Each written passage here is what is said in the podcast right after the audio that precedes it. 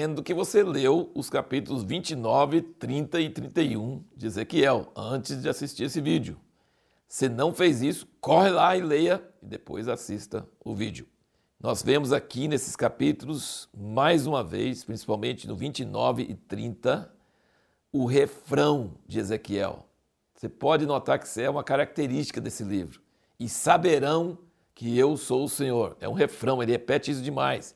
Outra coisa, Deus sempre chama Ezequiel de filho do homem, né? Você vai ver isso toda hora. Deus fala com ele, filho do homem. Mas vê aqui, ó, 29, versículo 6, ele diz: E saberão todos os moradores do Egito que eu sou o Senhor.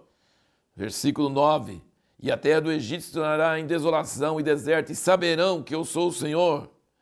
Versículo 16: E não será mais a confiança da casa de Israel, e a ocasião de ser lembrada a sua iniquidade, quando se virarem para olhar após eles, antes saberão que eu sou o Senhor Deus. E o 21: Naquele dia farei brotar um chifre para a casa de Israel, e te considerei que abras a boca no meio deles, e saberão que eu sou o Senhor.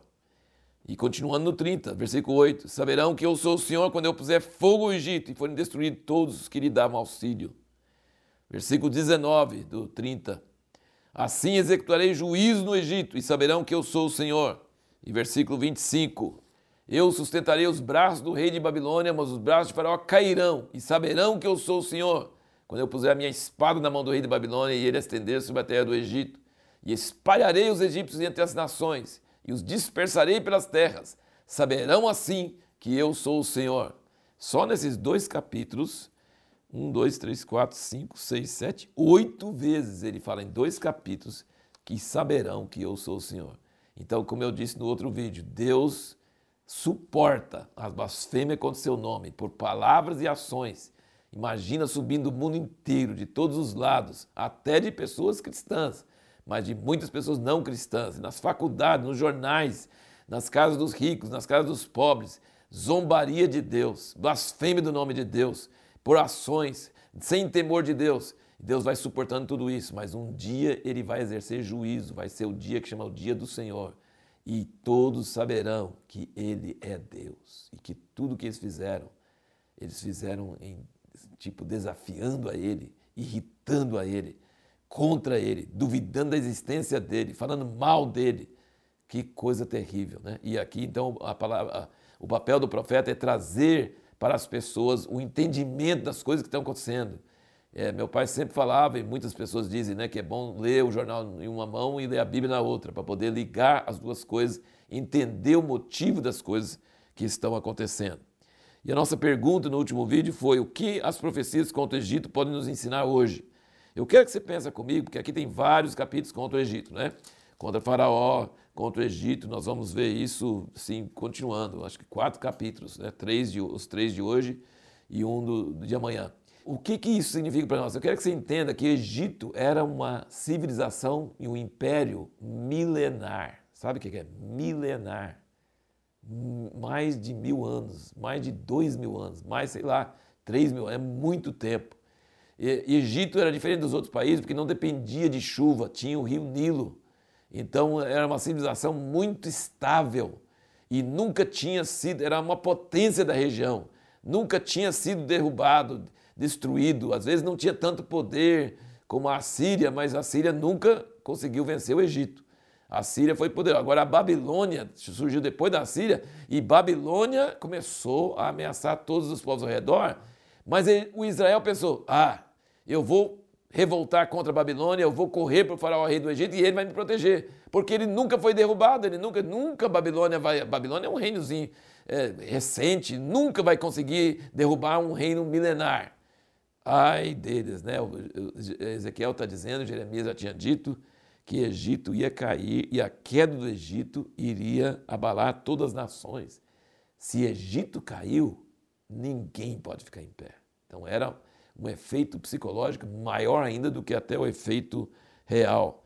E Israel confiou no Egito, e aí Deus tem raiva de Judá porque confiou no Egito e não confiou nele, não acreditou nele, confiou mais no Egito, mas Deus tem raiva do Egito porque o Egito traiu Israel também. Você vai notar, você nota isso aqui, né? Se você não, você, aqui diz no versículo 6 e 7 do, do 29, ele diz: Saberão todos os moradores do Egito que eu sou o Senhor, porque tu tens sido um bordão de cana para a casa de Israel. Tomando-te eles na mão, tu te quebraste e rasgaste todo o ombro.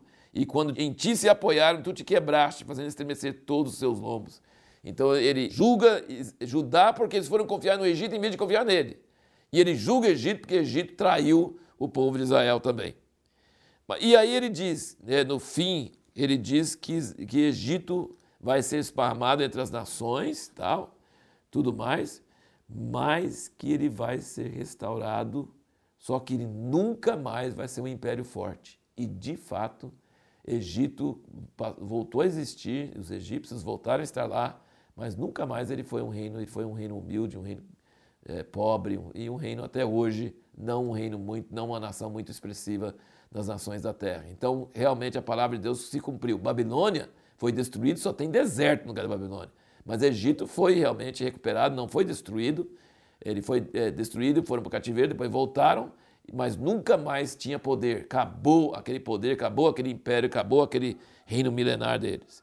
Então, o, que, o resumo do assunto é: Deus que levanta reinos e Deus derruba reinos.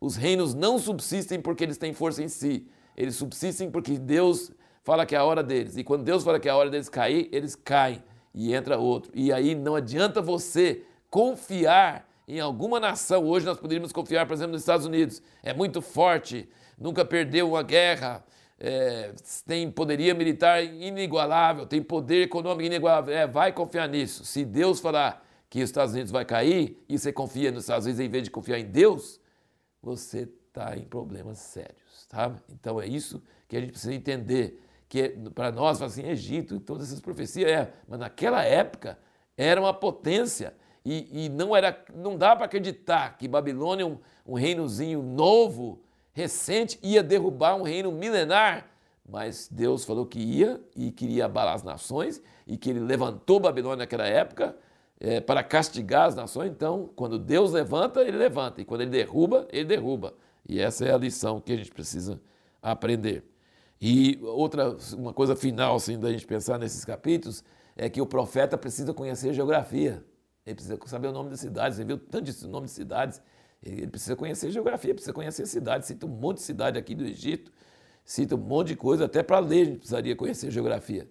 Geografia e história, aliás, são temas, são matérias da escola que são muito importantes básicos para entender a Bíblia, porque Deus está agindo na terra e a terra tem a ver com geografia e história. Muito interessante, muito importante. O profeta representa Deus dirigindo seu rosto contra Egito e contra Faraó. Deus fala assim: dirige seu rosto contra e fala contra.